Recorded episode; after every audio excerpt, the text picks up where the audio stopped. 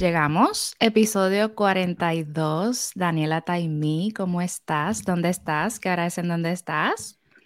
Hola, eh, estoy muy bien. Son las 11 y 32 y estoy en San Juan, Puerto Rico. Yes. Veo ese banner o rótulo a tu lado. ¿Qué es? ¿De qué es? Háblame sobre eso. Bueno, esto es Espacio Taimi y es mi proyecto educativo donde ofrezco educación musical y educación del arte. El instrumento principal es piano y también tengo un programa de apreciación y fundamentos musicales que es con instrumentos de percusión menor y todo eso, pero siempre la meta es utilizar eso como base y un trampolín para irnos al piano. Nice. Veo, obviamente para la gente que no lo está viendo, sino que lo está escuchando, eh, es un logo. ¿Es, es un flamboyán?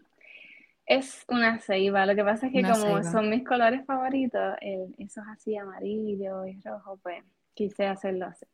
Pues un logo fabuloso con una ceiba y el piano. ¿Esa ceiba te la diseñaron o tú la pintaste? Yo hice el, diseño, entonces un, un diseñador gráfico pues me ayudó a hacerlo. O sea, pasarlo así con todo y ya lo hicimos muchas veces. Yo quería que las raíces estuvieran donde, ¿sabes? Que representa un piano, que no, fuera en cualquier lugar.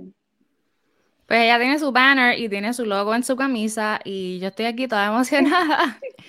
sé, te recuerdo del conservatorio, eres mucho más joven que yo.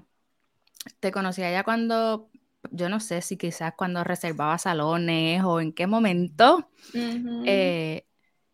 Y siempre te vi muy callada, pero muy enfocada. Es como la niña calladita, con, toda con buenas calificaciones, muy enfocada.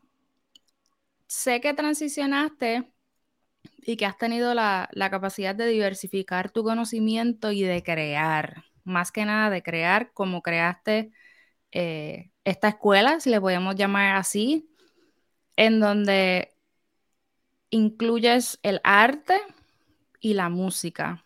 ¿Y el arte específicamente pintura o qué exactamente se ofrece ahí? Sí, pues ofrecemos lo que es dibujo con acompañamiento de aplicación de color, que es pintura. Porque así fue que yo pues, me desarrollé dibujando y luego aplicando el color. So, ese Entonces, es mi, mi, desarrollo en cuanto al arte. Lo más cool o lo más chévere es que esto es algo que a ti también te interesaba y que tú comenzaste haciéndolo por tu cuenta. Sí, definitivamente. O sea, el, arte fue autodidacta, diferente de la música, que esas son las historias. Eh, yo comencé desde siempre, desde que tengo memoria, a dibujar, a pintar. Entonces lo fui desarrollando, observando imágenes y imitándolas todo el tiempo, todo el tiempo del tiempo no es hasta ahora, ¿verdad? Que me estoy desarrollando más en esa área, que ahí es donde conozco la magia y como que le empiezo a poner nombre a todo eso que estaba haciendo sin, sin saber necesariamente cómo se llamaba y eso. Exacto, todo el asunto de la teoría. Esto es lo que sé hacer, esta es mi arte, pero entonces ahora todo esto tiene nombre. Y lo puedo clasificar y lo puedo nombrar. Eh, sé que todo este asunto porque lo dialogamos antes de comenzar a grabar, es lo que hoy día eh, mucha gente comenta o menciona de, emprender, de crear, de entonces no me voy a ir a un lugar a trabajar, voy a crear mi propio proyecto con las cosas exactas a como las quiero. Tú tienes tu espacio, ofreces las clases que quieres, llevas el currículo que tú misma vas creando, tú eres tu propia jefa, pero tú eh, tienes que llevar la agenda, dar las clases, enseñar música, enseñar pintura, crear el currículo, encargarte de traer niños ahí. O sea, que, que también estás con el asunto de reclutamiento. Y sé que esto no fue de la noche a la mañana, porque obviamente nada es así. Y en Puerto Rico particularmente sí puede que que te tome hasta más tiempo y eso no va a depender de ti, no es algo que puedes controlar porque pues así es el sistema de la isla. Lo que sí me llama mucho la atención y considero que es digno de admirar y que quiero que compartas en detalle es que esto no pasó después que te graduaste. No fue que te graduaste y dijiste, ay Dios mío, ¿y ahora qué voy a hacer? Eh, déjame inventarme esto. Fue algo que siempre supiste que querías hacer y que empezaste a planificar mientras estudiabas. Cuéntame de eso.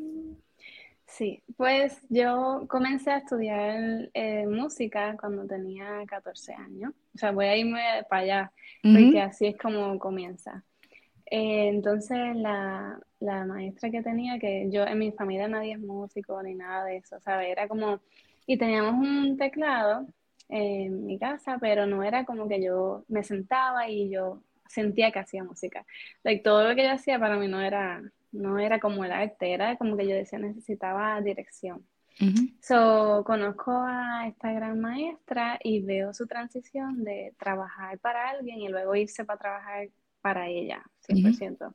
Y yo, ¿sabes? Para mí es como que, wow, esto es posible y me inspiró a mí. Desde ese momento yo dije, bueno, esto es lo que yo quiero hacer como profesional, porque ya se acerca en ese momento la high, qué vas a hacer y todo eso. So, nos preparamos para entrar al conservatorio, jamás sabía de esta escuela, de esta universidad, o sea, todo era súper nuevo. Me preparo y cuando estoy en el conservatorio, eso era, definitivamente siempre era algo que me sorprendía y que yo decía, esto es, ¿me entiendes? Nunca lo dudé. Y en ese proceso, ya con esas ganas de buscar también, tú sabes, mi, dinero, eh, yo decía, esto yo lo quiero compartir, tú sabes, con, más personas y a mi manera. So, iba poniendo todo lo que aprendía en las clases, eh, lo iba poniendo como en un orden según lo, como yo lo recibía. Y en un momento dado, o sea, yo había comenzado eh, en casa de mis padres a dar clase, así, sin saber así porque quería hacerlo. Y así es que uno aprende porque uno dice, que esto no funciona, estoy saturando a esta persona, me quedé sin herramientas, necesito seguir aprendiendo. Y así uno va creando sus planes y todo eso. Que técnicamente tú misma buscabas cómo practicar lo que ibas aprendiendo. Exacto. Que eso le pasa a mucha gente y de repente hasta dicen, esto no es lo mío, yo no quiero enseñar, yo no quiero educar o, o es overwhelming o yo entiendo que puedo impactar a, la comunidad desde otro punto. Y, pero entonces me gusta eso de que siempre... Y, lo hiciste de una manera muy orgánica, o sea, no veo como que alguien te dijo que era lo que tenías que hacer o que tus papás son maestros, entonces tú estabas persiguiendo la carrera o, o esas actividades porque lo veías todo el tiempo. Sí, Sí, así mismito fue. Siempre me gusta practicar lo que estoy haciendo, porque así es que uno aprende literal. So, en ese proceso, daba clases en casa de mis papás cuando iba, tú sabes, a lavar la ropa, como todo universitario empezando y, y compartir. Um, entonces, en un momento dado, yo dije, quiero irme más, tú sabes, más lejos, más formal, y decidí ir a las escuelas uh, con una propuesta, una mini propuesta y sentarme con el director, la directora, y decir, mira, esta soy yo, soy estudiante, pero me siento capaz de enseñar um, estas edades, ¿verdad? Si me das la oportunidad. Y te digo, o sea, yo no cobraba nada, nada. Mm. Este, obviamente, y yo lo acepto porque no, eso es lo que yo quiero, la experiencia y la oportunidad. Claro. So, um, gracias a Dios, pues me dieron, me abrieron las puertas en una escuela en el Bio San Juan, democrática, una filosofía nueva para mí. Um, fuera de lo tradicional, ¿verdad? Una escuela, así que no era un sistema público. Entonces iba con mi carrito, todo de instrumentos, desde la, un parking súper lejos, tú sabes, haciendo todo eso, todo ese esfuerzo. Y ahí decía que esto funciona, esto no funciona, estas edades son más difíciles, o sea, toda esa experiencia uno lo va juntando. Um, entonces, en el, ahí en esa escuela conocí a una gran persona que me, me comparte lo que es esta filosofía, esta pedagogía que se llama Waldorf. Y lo que, lo que trabaja especialmente que me llamó la atención fue la naturaleza con, con lo que es la, la, enseñanza y todo el estilo de vida. Como no sabía de esto, pues um, acepté un cursito que iban a dar y, me quedo allá con en un sitio con un montón de personas de Puerto Rico que sabían de esto, una comunidad. Yo estaba ahí así, sin saber nada. Y ahí fue que conocí personas, este mundo, y conozco a una, una directora de la primera escuela Waldorf en Puerto Rico, que era en Aguadilla. y me dice, mira, estamos buscando maestro de música y qué sé yo. Y yo, pues, si me das oportunidad, y como yo siempre iba a Camuy, yo digo, pues, hago el esfuerzo también. Um, so, hice, hice eso por como por un año. Y, like, iba los viernes, una vez en semana, y cogía tres grupos, ¿me entiendes? Mientras iba estudiando. Y así uno, uno va conociendo qué cosas funcionan, qué no. Igual esta, esta filosofía no podías enseñar, no se enseña muchas cosas de manera tradicional. Es como, es, es, tú no le ahí aprendí que, o sea, tú no le dices los resultados a, a los niños, ¿sabes? Eh, tú tienes que hacer que de ahí donde viene el aprendizaje, que ellos lo descubran. Igual, por ejemplo, en este caso, te voy a hacer la comparación y el ejemplo, con las notas musicales. ¿Sabes? No decirle do, re, mi, fa, sol, así. Este, ¿Qué tal si con la palabra inicial le buscábamos otra, otra cosa? En ese momento yo utilicé este, aves nativas de Puerto Rico. ¡Wow! y todo esto lo estás creando tú, no es como que hay un libro que te dice cómo lo vas a enseñar. Sí, o sea, eh, antes de todo esto, de esa oportunidad, nosotros nos reunimos y hablamos cómo es que funciona, tú sabes, me, me dejan saber y me dan ciertos, ciertas herramientas, ciertos libros que tienen canciones, porque se trabaja mucho por las épocas del año, o sea, y todo lo que iba a enseñar, tiene que, todo tiene que tener un propósito. Y que tiene que estar, estar, por ejemplo, en la época, qué canciones estamos cantando, que, que por lo menos que en esa educación iba y, con la filosofía y con el grupo, pero que también como maestra cumpliera esa función mía de mi objetivo, que eran de lo que es espacio también, que es educar música y por ejemplo el pulso y todo eso, sin llamarle de, esos nombres, pero yo como maestra, saber que esas cosas que estoy haciendo, cambiando las notas por nombres y whatever, pero que están logrando una postura, están logrando una entonación, o sea, todo eso estaba eh, aprendiendo y aplicándolo y, ahí es donde surge toda eh, esa experiencia, planificación y enriquecer espacio para mí. Me graduó eh, de, esa escuela, me, recomiendan para otra que hay en Trujillo, Trujillo Alto, Waldorf. Hay muchas escuelas en Puerto Rico. Pues hay como este, cuatro o cinco por ahí. Y mm hay de diferentes grados. Entonces son comunidades, son personas, o sea, cuando tú entras aquí, tú tienes que saber que, o sea, es para cambiar tu vida también, que, o sea, no es un, no es un lugar, no es público, no es este, gratuito, tiene, ¿me entiendes? Es como, ¿por qué? Porque eh, los recursos que se utilizan, como te dije, todo es con propósito, se necesita que sean de, de calidad y que trabajen para el bienestar de, de los niños en muchas muchas facetas. Por ejemplo, em, eh, eh, los materiales y los juguetes no son de plástico, no son juguetes que son dados. Ya, por ejemplo, un carrito, eh, lo que crea la sociedad consumidora es como, te doy un carrito con de plástico, whatever, sigue siendo un carrito. Tú no puedes, los niños lo ven y dicen, ok, quiero otro, cómprame otro, ay, quiero. Entonces ahí tienen un montón, no lo usan. Entonces, en Waldorf, por ejemplo, los, los, juguetes son o que ellos lo hacen también, o son de madera, que por la madera, un tronco puede ser un carrito, puede ser un bote, puede ser lo que sea, ¿entiendes?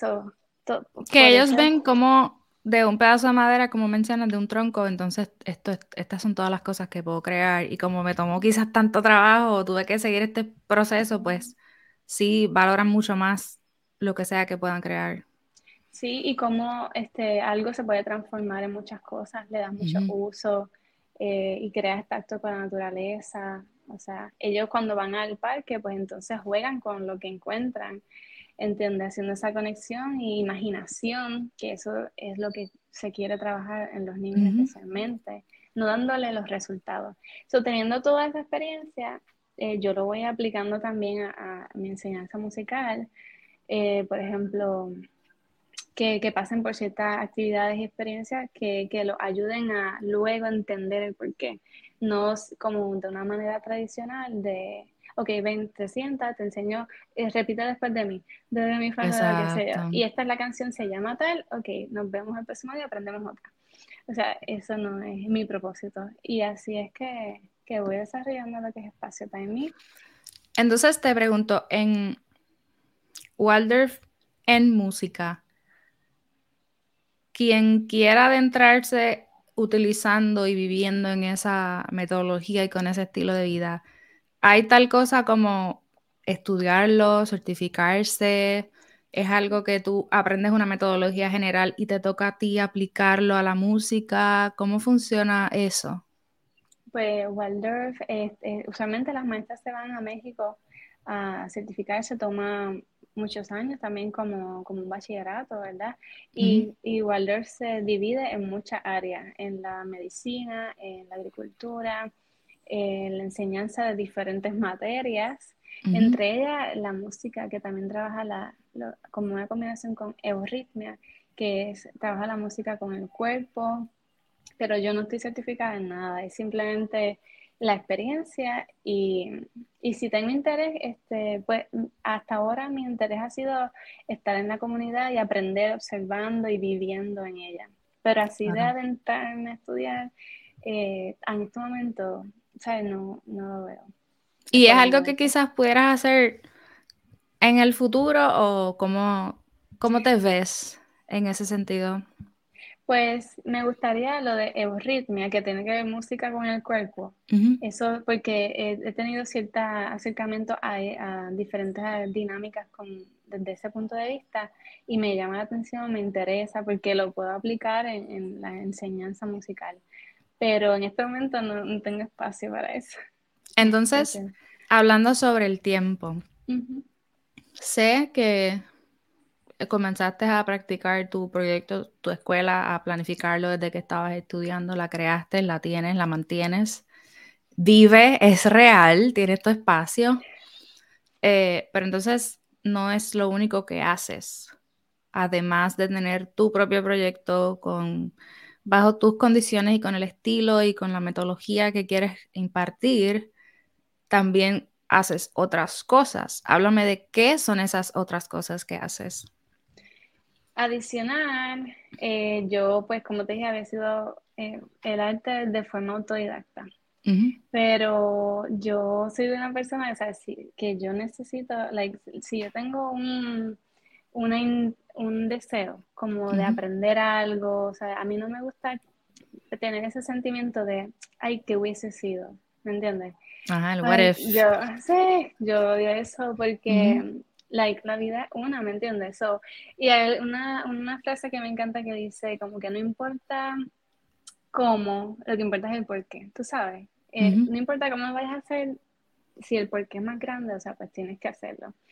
Um, so, en eh, con eso en mente, después de la pandemia, um, yo dije, ya sentía la necesidad, ya lo sentía. Yo soy una persona, o sea, me escucho mucho y, y sentía que ya era el momento de meterme en artes plásticas para mm. poder entender todo esto y desarrollarme mucho más y poderlo enseñar en espacio también, porque para mí eso, este es mi proyecto de vida. Tú sabes, ya aquí es donde puedo compartir eso que, que aprendo. Um, y no, no lo podía hacer. Hay gente, ay, me puede enseñar y yo, no, no sé, ¿entiendes? Porque no pasé por ciertas experiencias y ahora sí te puedo decir, ya este es mi segundo año en artes plásticas, mientras hago todo lo demás. Um, ¿Estás haciendo un bachillerato?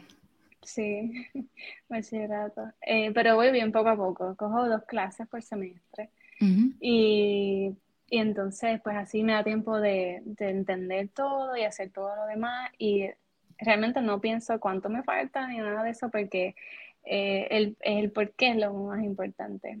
Y, y tu por qué no es obtener el grado, es, es la experiencia de vida y el, y el conocimiento que estás aquí. Ni las notas, ni nada de eso. Es como que, ok, hice esto, wow, ya entiendo, ¿qué más? Entonces, y así estoy.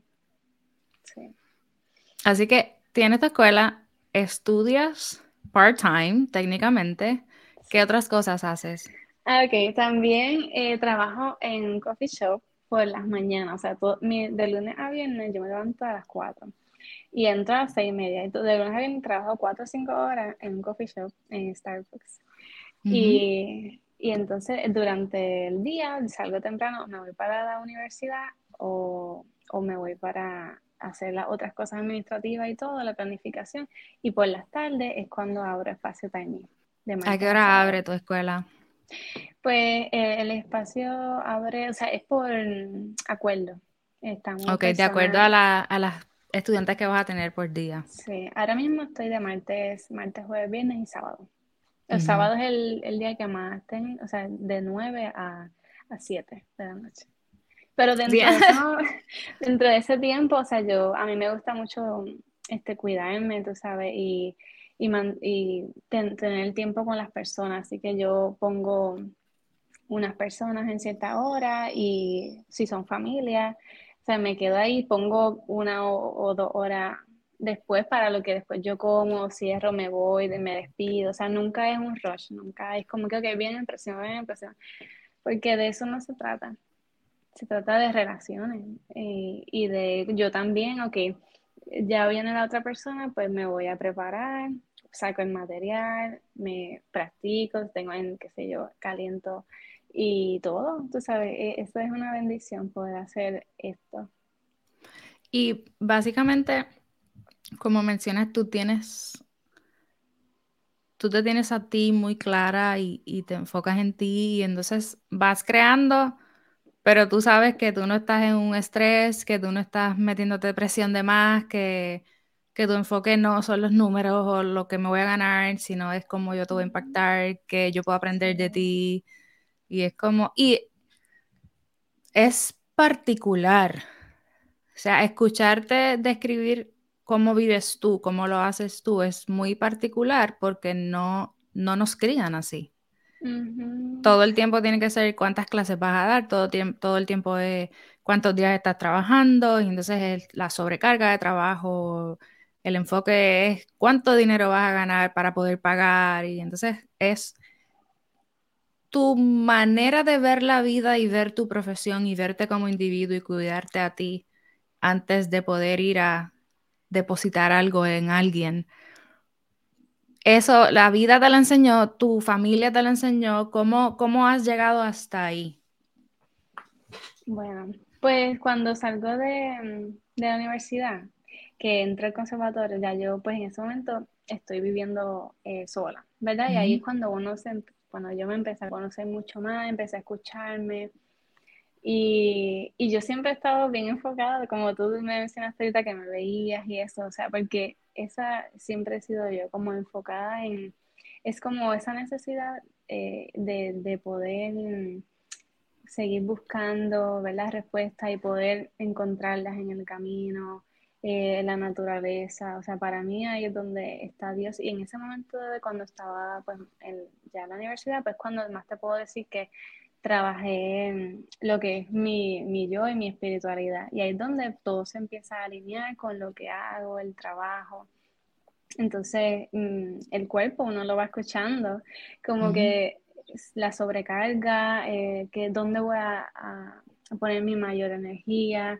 Obviamente en la familia uno aprende muchísimo, tú sabes, la crianza, y uno va viendo que esto no me, no me está haciendo sentir bien, aquí eh, este grupo de personas, o por, vamos a decir, ciertas actividades que yo sé que, por ejemplo, no, no voy a, mi, yo puedo estar haciendo otras cosas que me enriquecen. O sea, aprender a decir como dónde vas a gastar tu tiempo, o sea, y en ese proceso, en qué vas a hacer con, tu tiempo contigo, con qué personas, y, yo pues he sido muy cuidadosa en eso, como que, y no es como que sigo un libro ni nada, es como escuchándome, porque si yo, si yo no estoy bien, no voy a poder hacer nada de lo, de, lo que hago.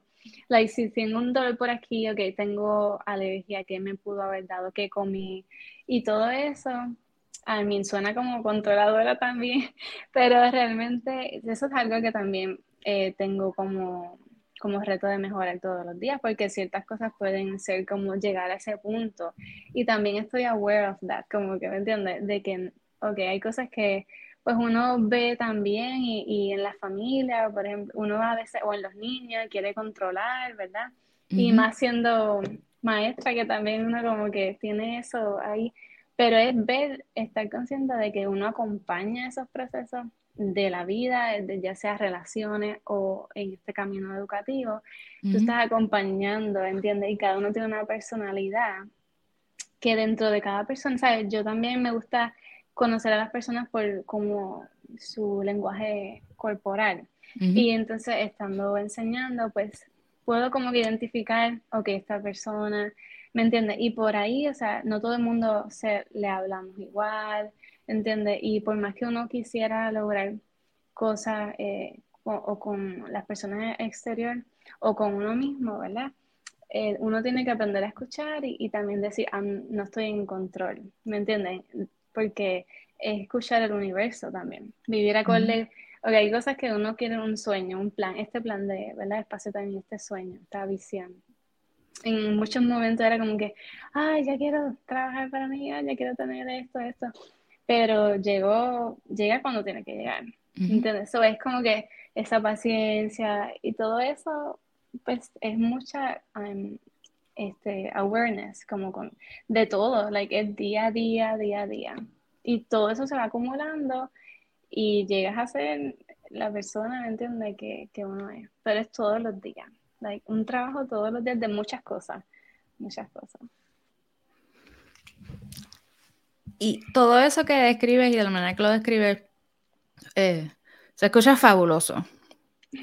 Pero como muy bien dices, de la misma manera que tienes la capacidad de tener la conciencia, de darte cuenta, de escuchar, de entender, de aprender en el proceso, no significa que se te da fácil. Significa que sí tienes la madurez para verlo y entenderlo y aplicarlo, porque más que todo a veces uno lo ve, a veces uno lo ve y lo entiende. y entonces la meta final es verlo, entenderlo y aplicar un plan o una respuesta o un paso o, algo que te va a ayudar a desenredar si es que algo enredado o, algo que está stuck, como que esto me está deteniendo, esto me tiene aquí y siento que ya no tengo para dónde ir porque te sientes acorralado. Eso eh, sí, sí admiro todo cómo lo manejas tú. Y obviamente que tú lo ves, lo entiendes creas un plan y lo aplicas, que esa es la parte más difícil. Y entonces me imagino, mencionaste que sí que en algún momento sentías como que, ah, quiero abrir espacio time y no avanzo, no pasa, oh my God, ¿qué voy a hacer? Sí sé que en algún punto como que se puso, se puso más intensa la situación, particularmente cuando pasó el COVID. ¿Cómo afectó la pandemia con tus planes, porque hasta escuchándote aquí es, ah, tu voz no cambia, tienes un temple muy tranquilo, eh, te escuchas en paz, pero que, te, que tu deliver, que, que, te expreses y que te percibas, que yo te pueda percibir de esa manera, no significa que a ti no te pase nada, a ti también te pasan cosas. ¿Cómo afectó la pandemia en, tu camino? Pues en, cuando llegaba la pandemia, o sea, yo estaba con eh, espacio también todo, siempre lo he mantenido, porque estoy clara de que si uno detiene, tú sabes, el, proceso, eh, uno a veces no puede, el volver es más difícil. Pero entonces la, la pandemia, hubo un tiempo que ya no era presencial, me hizo detenerlo físicamente. Ya no iba a casa de mis padres, donde en aquel momento era que tenía más estudiantes en Camuy, yo vivía en San Juan y hacía ese viaje semanalmente. Entonces era como que, ok, tengo que cambiar los muñequitos, pero realmente me lo dejé fluir, tú sabes, estoy, estamos en pandemia, pues vamos a pensar.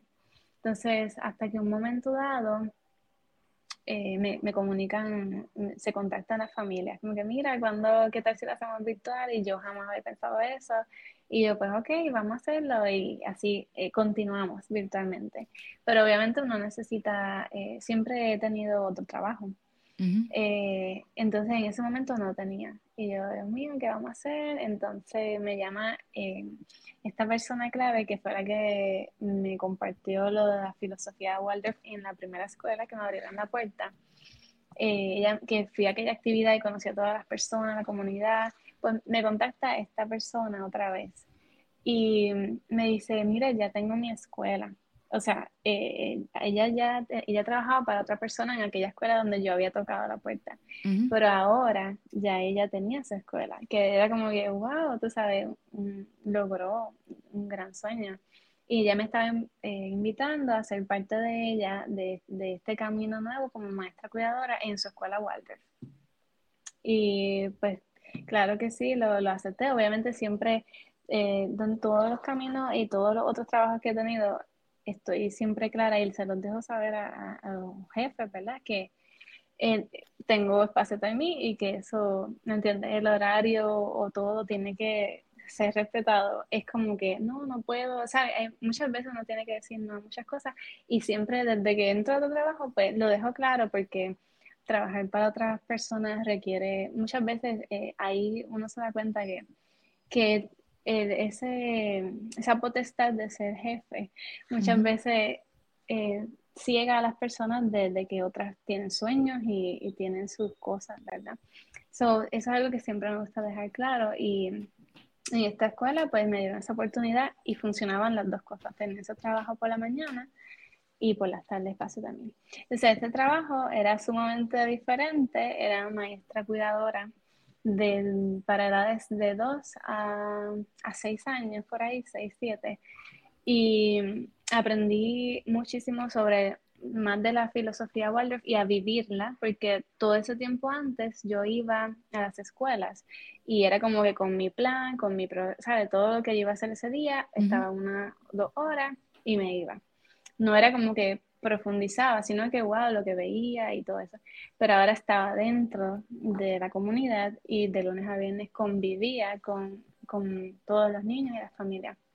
Así que uno aprende un montón de, de las etapas de desarrollo, las personalidades, cómo la familia, o sea, los niños son completamente espejos de la familia, cómo en, en ese proceso como maestra tú puedes ver lo que está pasando en el hogar.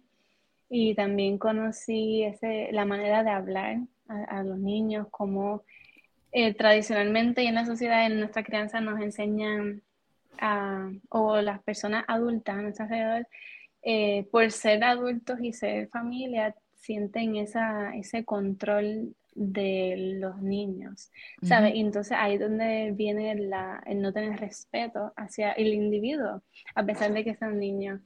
Entonces, ese control de que hablábamos ahorita, como que, wow, y ahí es donde entra el ego, y ahí pues, uno va poniéndole nombre y dice, wow, es, el ego puede, es lo que hace que la sociedad esté como esté, pero como padre, como adulto y como maestro muchas veces tradicional, es como que el ego es como que no, tú haces lo que yo te digo y no me cuestiones y dale, hazme el resultado que yo quiero que tú hagas.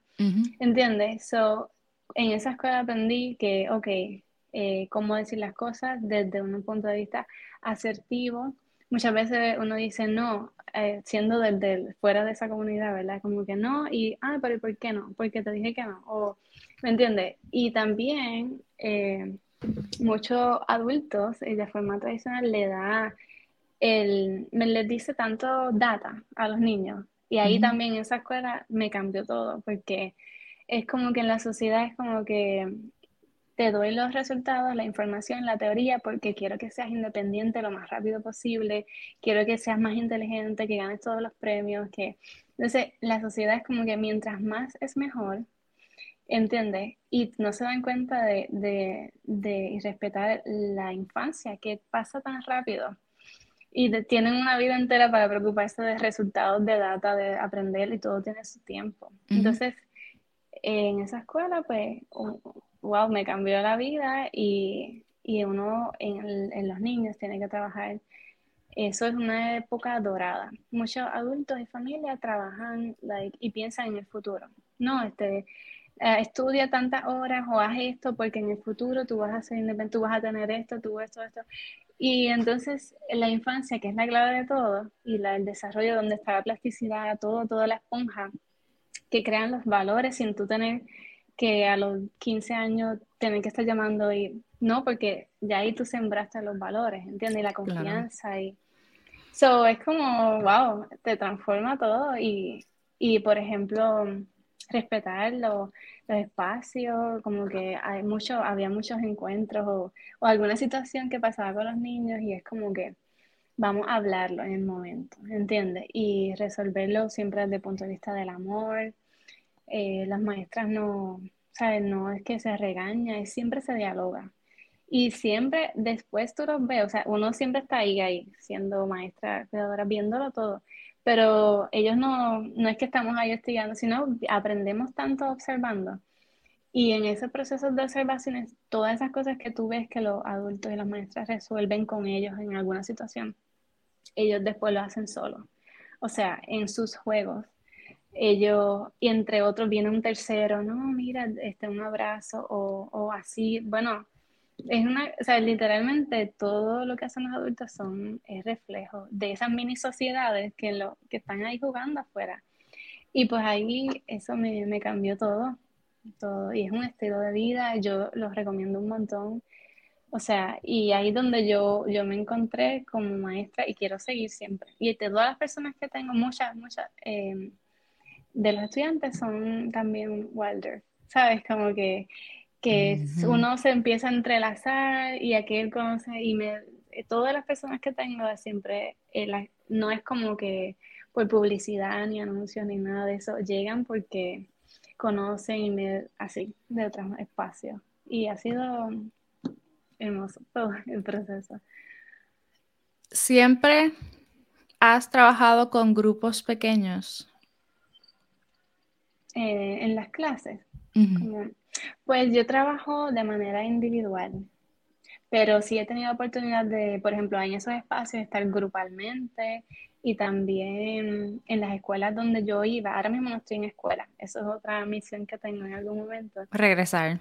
Sí, estoy ahí enviando propuestas, pero es difícil, es difícil entrar a escuelas que no son Walter, ¿sabes? que, que, que no son así. Este, entonces en esas escuelas trabajé grupalmente y eso es otra dinámica, me encanta, me encanta esa dinámica. Pero ah, me refiero a el, la cantidad de estudiantes que tienes en cada grupo. ¿Te afectan de alguna manera? ¿O te va igual de bien con 5 o 30?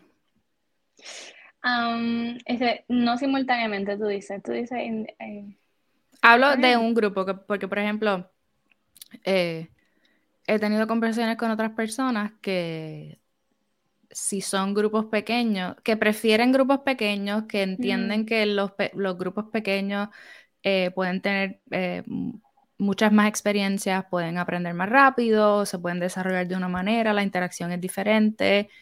Y hay gente que dice, yo jamás voy a ir a estudiar, voy a enseñar en una escuela pública en donde tengo 30 niños en un lugar. Así que, ¿cómo te sientes tú en cuestión a la cantidad y cuál es tu opinión en cuanto a grupos grandes y grupos pequeños? A mí, la máxima cantidad que yo pudiera manejar eh, enseñando música, ¿verdad? Es, yo diría de 10 a, 12 máximo. y depende de las edades si son pequeños, este, 7, 10, o sea, pero si son en la práctica docente, que fue mi, mi grupo más grande, así, esa experiencia en una escuela pública, eh, eran como, como 15 y, y me gustó porque eran de high school. ¿me entiendes? Era otra dinámica. Uno le habla diferente, uno puede como que, tú sabes, ya no hay tanto parafraseo. pero, pero si son niños, definitivamente poquito, porque tienes que, si estás sola, eh, tienes que tener control de todo eso, porque los niños, si uno se te distrae, ellos todos van a hacer lo mismo, ¿me entiendes? Tiene, y tú como maestro tienes que tener muchas herramientas para poder traerlos de vuelta a, la clase. O sea, es bien retante, bien retante. Pero a mí me encantan los grupos, me gusta mucho, es mucho trabajo, por, por eso mismo, porque tu energía está, like, viendo cómo, qué está haciendo aquel, ok, pero a la misma vez tú estás cantando, tú estás, eh, cómo se reparten los instrumentos, cómo se regresan, o sea, todo eso yo lo planifico. Porque si, ¿en qué orden? ¿En qué orden vas a hacerlo? Ah, si uno se va, si se para uno, se da daño todo. Porque no van a, empiezan a brincar. O sea, todo es, es una, es mágico todo. Tienes que estar bien, bien presente. para poder ser maestro. Entonces, eh, ¿qué pudieras decir? Y aquí, esto es una pregunta general, incluyendo la... Hablábamos de que tú siempre has estado en espacios que, que tienen características o particularidades específicas y que no son tradicionales. Por ejemplo, tú no eres una maestra de música en una escuela elemental que tienes 30 niños a la vez. Y tú reconoces cuáles son, eh, cuál es tu capacidad, con qué es lo que tú puedes trabajar y tú decides lo que tú quieres hacer. Nunca has recibido, y a lo mejor quizás no lo has recibido, pero ¿qué tienes tú que decir eh, en el asunto de la opinión social de que entonces eh, se puede interpretar como que tú no quieres, o sea, no hablo de ti, hablo del, del, maestro, como que el maestro lo quiere fácil porque quiere un grupo más pequeño o no está completamente capacitado porque no puedes bregar con 30 a la vez y yo sí lo tengo que hacer. Entonces se dan todo este tipo de comentarios y comparaciones entre la educación tradicional y otras metodologías. ¿Qué opinas tú sobre eso? Wow, es un tema tan, tan profundo porque, por ejemplo, en la escuela eh, estuve, ¿sabes? De estudiante en conservatorio, siempre estuve haciendo muchas visitas a escuelas, muchas, muchas, muchas. Y fui a, a escuelas públicas y me sorprendió mucho que el enfoque mayor era llenar un portafolio. Era como que, wow, eso era, si no llenas el portafolio, y yo como que ahí yo me quedé, ahí fue como un despertar, como que, wow, hacia esto es lo que es la educación pública mayormente. ¿Por qué? Porque me remonté cuando yo estaba en la escuela, yo estudié en la escuela pública, y yo veía ese patrón que estaba ahora viendo de afuera, como, y entendí el por qué, tú sabes, como que el maestro en Puerto Rico en escuelas públicas, el departamento, o sea, eh, imagínate todo ese trabajo que yo te dije por un grupito de 10 o de 5, todo eso, I mean, si tú, o sea, un, ser maestro, o sea, es de todos, porque todos somos modelos, alguien siempre te está mirando y te va a imitar, o sea, somos así, pero sí, como profesión es mucho trabajo. Entonces, siendo maestro en escuela pública, el departamento, y tú te das cuenta de, oh, te fajaste un montón, te encanta esta materia, lo hiciste porque te encanta y quieres compartirlo, llegas a este trabajo y no te pagan la cantidad que es todo tu tiempo ahí metiéndole, porque fuera de la escuela tú tienes que planificar, tienes que buscar materiales, tienes que pensar qué voy a hacer mañana para que los nenes se motiven y no estén ahí, que se quieren ir ya. O sea, y muchos maestros dicen, ok, copien la página 30, que se, y se rinden en, cierto en cierta forma, porque si no tienen otra opción, pues obviamente no, ya tienen su vida personal, que tienen muchas responsabilidades, ¿no? Like, como que se rinden. Y en ese sentido, pues eh, me da mucha lástima el, el sistema público en Puerto Rico, eh, la sociedad en general, o sea, no, no respeta muchas profesiones, la principal, el maestro. Eso es una pena. Muchos países que, que quizás sí, pero hablando de Puerto Rico, que, que me importa principalmente, es eh, por eso es que yo nunca pensé ir a una escuela, ¿sabes? Como que desde que escogí esta carrera, no dije que esa era mi primera opción. Siempre tuve esta visión. Eh, me encantaría estar en una escuela pública, ¿sabes? De, de, tener 30 y decir, como te dije, a mí no me gusta eh, tener la idea, quiero también pasar por la experiencia. So, algún día quiero estar ahí para decir, wow, eh, o, o, mira, logré esto, que eso es pues, estar positiva. Porque sí estuve en escuelas que recuerdo que teníamos un montón de compañeros y los maestros sí lo lograban, ¿entiendes? Lograban muchas cosas con nosotros que depende de muchas cosas, pero en sí, eh, no hay respeto en la sociedad por esta profesión y menos en Bellas Artes. O sea, son las primeras que recortan, que como que qué triste porque son los que el arte es lo que hace un ser humano. Claro. Bellas Artes. Y eso es parte del plan de la sociedad, tú sabes. Te, te enseñamos desde chiquito a, a tener un, resultado para que trabajes en eso, como que no es que trabajes en ti personalmente, ni en tu espiritualidad, ni, ni que hagas cosas lindas, ni que crees, ni nada, simplemente trabaja para otro. Y eso es desde la crianza, eh, está en el sistema, pero si uno como adulto no se sale de la cajita y, y, observa todo lo que está pasando dentro de la sociedad, pues no vamos a cambiar eso. So, yo creo que estos espacios, así como, ¿verdad? Espacios de mí y las comunidades que estamos ahí, hay muchas personas que están cambiando ese, ese juego. Pero hay que despertar, ¿entiendes? Es como un trabajo de cada persona.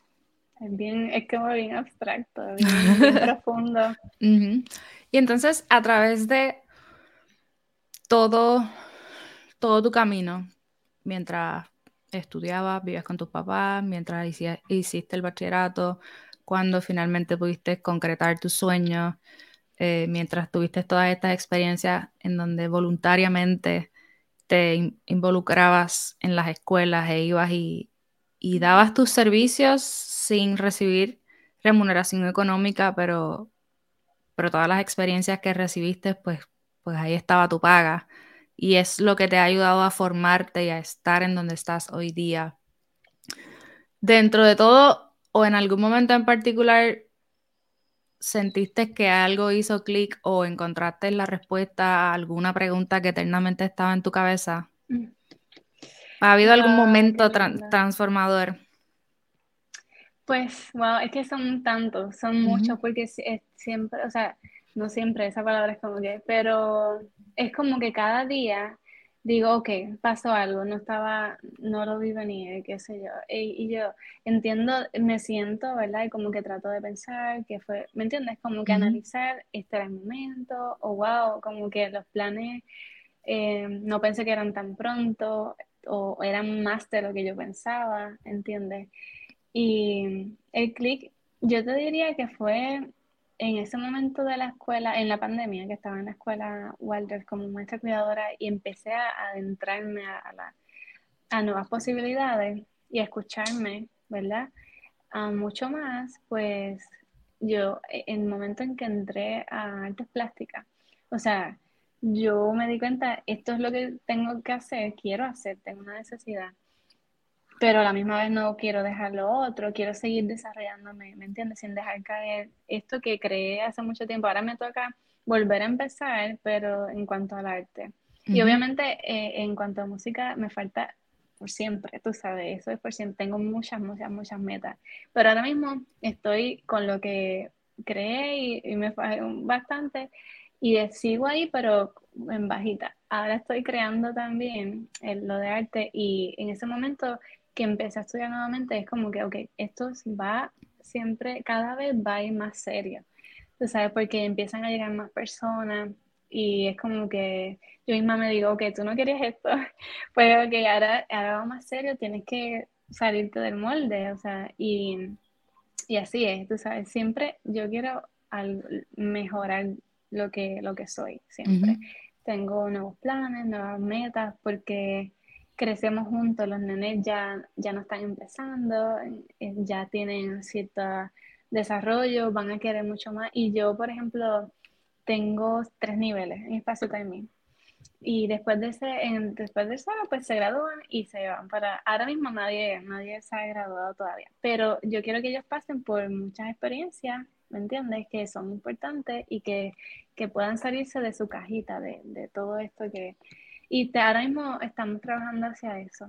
Pero en ese momento que, que, me, que entendí y de adulta que ahora tengo obviamente muchísimas responsabilidades, muchas, muchas cosas, no hay vuelta para atrás. O sea, yo no quiero volver hacia atrás. Y yo siempre quiero ir hacia adelante y, y, vivirlo. El presente fue el sueño de, de antes, ¿entiendes? So, hay que vivirlo y como dice este, mi esposo, es como, no te preocupes, ocúpate. ¿Entiendes? Como que ocúpate para y descansar y cuidarse muchísimo para poder seguir, pero sin overwhelm, ¿me entiendes? Como que, que esto no, yo no quiero que se convierta en, en lo que es la sociedad, en un trabajo rutinario, en un trabajo que es monótono, o sea, es, siempre crecer. Taimi. Háblame sobre eso. Mira, Taimi es mi apodo eh, artístico. Me lo pusieron de pequeña. No, no estaba en mi nombre real. Pero después de todo este camino, hace poco, hace como dos meses, tres, eh, yo digo, déjame buscar qué significa, porque nunca había buscado. Y yo soy así de, eh, busqué y significa planta joven. ¿Puedes creerlo? Mm. Es como, porque, porque ya tenía el logo, ¿entiendes? Y es como que, y literalmente eso me hizo súper clic, porque es como, esto es como un huerto, tú sabes, eh, lo que es el proyecto. Cre esa semillita que aquella maestra, ¿entiendes? A los 14 años, sembró, ahora ya mira, se entiende, ahora yo estoy haciendo eso mismo en, muchas otras, tengo mucha responsabilidad. So hay que hacerlo, hay que hacerlo bien y entonces el, el nombre hace más clic todavía, ¿entiendes? ¿Cuál es tu nombre real? Daniela, Daniela ¿Y tu apellido? Batista Aquiles. Daniela Batista. Daniela Taimí. Siempre ha sido Taimí. Sí, así es. Ahora mismo, en esta etapa que te encuentras con el conocimiento que has adquirido, con las experiencias que tienes, con tus propios proyectos, eh, que has entendido y conocido y experimentado el valor y el, resultado que puedes tener a través de la colaboración y de, y de las relaciones de que yo puedo aprender de ti en lugar de que puedo sacarte. ¿Qué consejo le darías a alguien que, que quizás no ha descubierto otro tipo de metodología o que quizás tiene sueños muy parecidos y alineados con, lo que, con los que tú tuviste en algún momento que hoy, como dices, son tu realidad. Sí. bueno, yo, mi mayor consejo es que se escuchen. Cada uno tiene, ¿sabes? Somos estamos aquí por misiones, yo digo, y las visiones que tú tienes, los sueños, son misiones, ¿entiendes? Que tú tienes que, por eso llegaste al mundo y, cumplirlas, ¿entiendes? Es como si no lo cumples, es como qué pena, ¿entiendes? So, no importa qué tienes que hacer, o sea, siempre para el bienestar tuyo y colectivo. Esa es porque muchas personas, ¿no? Y el ego viene mucho ahí de, ah, no, pero es que me conviene a mí, ah, esto. Entonces ahí es parte del problema. Y todos tenemos ego, obviamente, pero es estar consciente de qué cosa eh, eh, está sonando más, resonando más el ego y a tu alrededor, ¿me entiendes? Que le estás dando tanta importancia cuando eso es parte de la sociedad. La sociedad es, puro ego, y eso se trata del consumismo, materialismo, así es que funciona.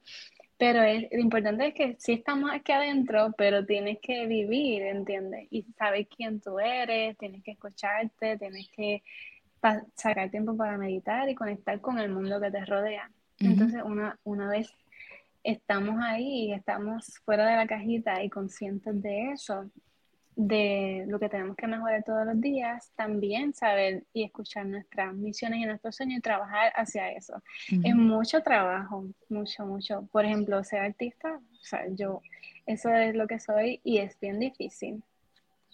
Este. sí.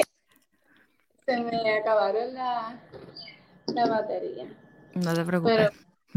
Ok, entonces, nada, ser artista es súper, súper complicado por eso mismo, porque más trabajo de un trabajo tradicional, so, trabajar para ti significa trabajar el triple, o sea, yo trabajo un montón, pero no, no me arrepiento porque es lo que siempre quise. Y en algún momento, o sea, vas a trabajar 100% para ti. Yo era trabajo un 70 y 30 para otra, la compañía de café, pero antes era cero, ¿entiendes?